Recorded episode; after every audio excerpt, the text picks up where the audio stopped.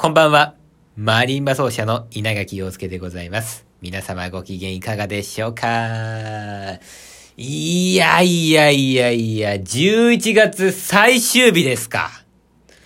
何をおっしゃいます？勘弁してくださいよと思ってるのは私だけですか？今年の秋は何か皆さん、ねえ、やりましたか？私何にもね、秋らしいことしてないですね。紅葉なんてね、一回も見てないよ。もう有機屋高校になっちゃうの？そうか。心の準備をしなきゃね。明日からね、有機屋コンコンってなるのね。はい。わかりました。えー、というわけでございましてね。まあね、本当に毎年言ってますけど、早いですね。1年経つのはね、12月になっちゃったらあっという間ですよ。でもね、私はそのクリスマスに向かっていく、あの感じってね、案外好きだったりするんだけどね、師走のせわしい感じも好きなんですよ。バーっと言ってね、特にクリスマスから、お正月までのあの期間がなんかね、子供の頃からね、好きだったりなんかしてね。まあ、うん。時期的には好きなんだけどさ。だけどね、もうちょっと秋を満喫したかったなと。皆さんと同じく私も思ってるわけでございますけどね。うーん、私は来月は育児施設で本番がありましてね。で、今その曲をさらってるんだけどね。なかなか手強いね。あんまりちょっと進捗状況がね、よろしくないんで、もうちょっと必死にやらなきゃね。っていうのはね、あのー、マリンバのね、オリジナル曲ね、それを聴いてくださいっていうんだったら明日でもね、明後日でもね、2時間でも、3時間でも4時間でも、いつでも弾けるんだけどさ。まあ、あるいはクラシック、バッハとかね、そういうの弾いてくださいってのはいつでも弾けるんだけど、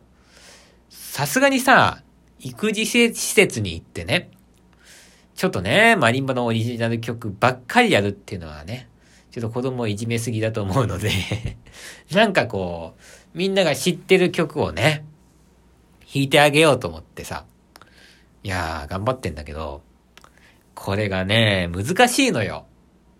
あのね、これマリンバあるあるなんだけど、みんなはね、なんかちょっと知ってる曲をさらっと弾く方が簡単だというふうになんか思われがちなんですよ。で、実際他の楽器の場合はそうだったりするんだけども、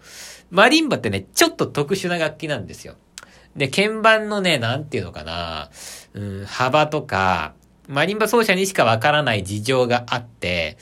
マリンバの曲はそれに適して書かれてるんで、まあ弾きやすいわけですよ。技術的に難しかったとしても、まあ練習してなんとかなるレベルなんだけど、